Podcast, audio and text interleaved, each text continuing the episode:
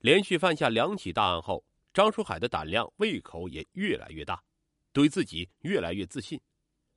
两千年十一月份，张书海准备再大干一次，并到金博大工商银行、郑州市中原农村信用社正上路分社、银基商贸城广发银行几个地方踩点。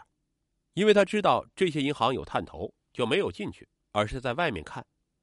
张书海发现银基商贸城广发银行存款量大，营业厅面积较小，很适合抢劫。之后，张书海一伙定下方案：张洪超、张世静、张玉平骑自行车到三德里胡同，把三辆自行车放在三德里胡同厕所旁，自行车不上锁，由张玉平负责看管自行车。然后，张书海、乔红军、张洪超、张世静。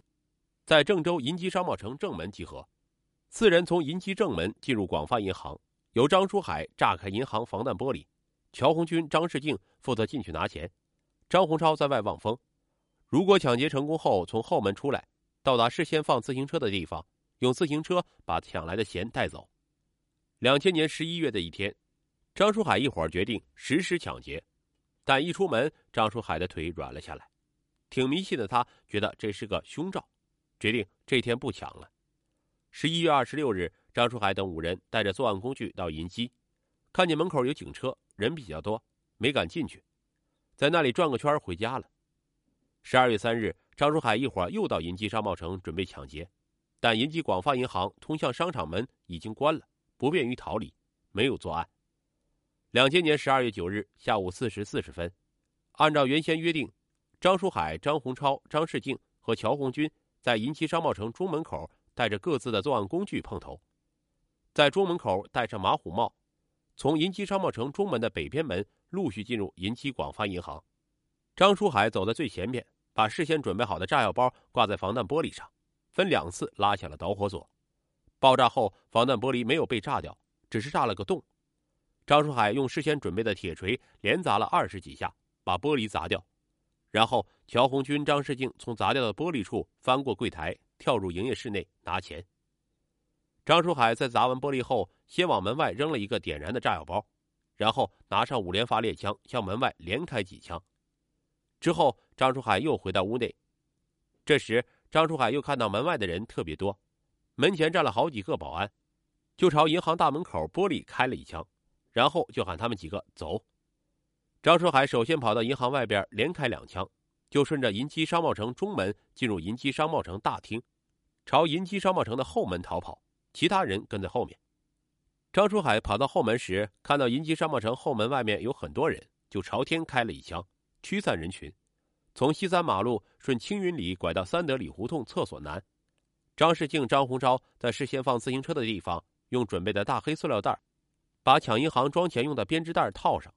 张书海让张玉平、张洪超、张世静骑自行车把钱带走，让乔红军坐三十八路公交车走。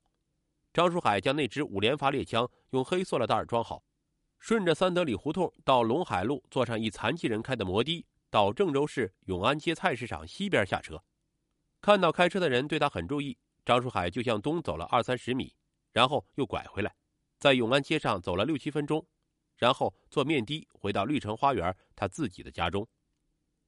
一个星期后，张书海和张世静、乔红军、张洪超四个人在平顶山河东路工商局家属院张世静租的房子地方商量如何分赃，具体为张书海分七十万元，张世静和张洪超各分四十万元，乔红军分二十八万元。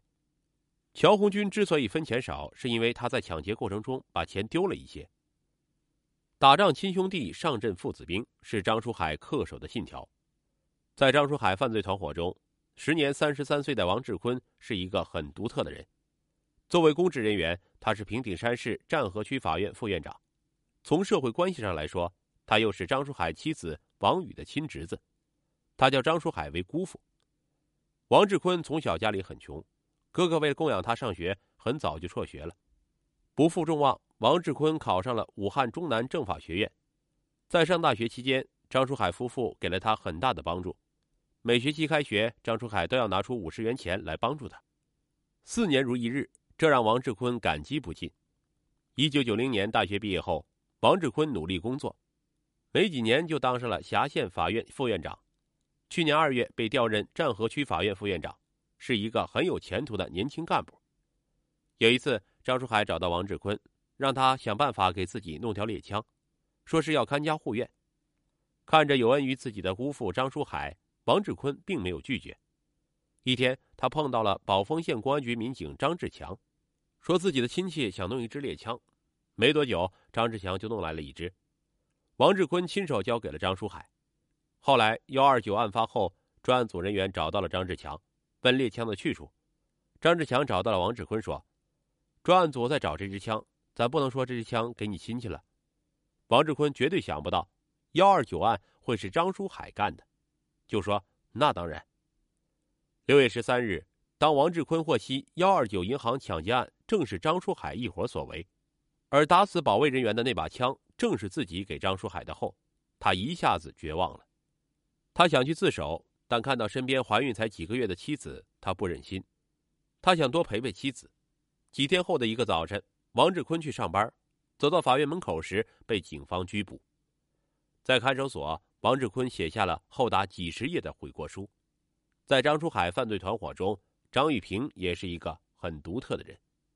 她是张书海的亲妹妹，从小对张书海十分佩服，同时参与了全部三起银行抢劫案。而且角色都一样，望风掩护撤退。张玉萍对法律不懂，尽管他参与了张书海团伙的全部抢劫过程，但他总认为自己是在外围做做工作，望望风，掩护一下而已。即使被逮住了，也不会有多大的事儿。但当他在看守所里知道了自己的所作所为是多么严重后，他嚎啕大哭。在张书海犯罪团伙中，张大国是被儿子张世敬拖下水的。张书海制造炸弹需要炸药和雷管，叫张世静去找。张世静想到自己有一个亲戚正好是保管这些东西的，就去要，但是没有得到，就央求自己的父亲去要。张大国不忍心看着独生子受难为，就死缠硬磨，弄了些雷管和炸药给了张世静。张世静又给了张书海。张大国对儿子十分信任，在幺二九之后，有一次他看到张世静在自家的院子里埋钱，就问。钱从哪里来的？张世静哄骗父亲说是做古董生意赚来的。张大国也没过多追问，就信以为真。张书海抢劫银行一夜暴富，但他绝对不乱花钱，而且善于装穷，显得十分狡猾。张书海每次回老家叶县农村，故意穿件破衣服，给村上人留下一个穷打工仔的形象。回家时或步行几十里路，或花一两元钱坐个三轮车。并买一盒很普通的烟来抽。抢银行时为什么不使用外人，而使用自己最亲近的人？一是张书海认为，打仗亲兄弟，上阵父子兵，最亲的人才是最可靠的人。再者，由于张书海不善与人交往，并没有多少朋友。三是他自信公安人员抓不住他的把柄，他不会落入法网，更不会得到法律的制裁。用自己的亲人可以让他们多挣点钱。肥水不流外人田。结果正是张书海的自作聪明、盲目自信，不仅葬送了自己，也葬送了自己的家庭，还有亲戚朋友。眼倦沉思，一个人如果有了犯罪恶念，如果步入人生歧途危途，则不仅危及社会，更祸及亲朋。由此造成的危害该是多么巨大，留下的阴影该是多么的沉重。所以啊。每个人，如果当你向犯罪泥沼迈步时，你应该料到毁灭离你已经为时不远了。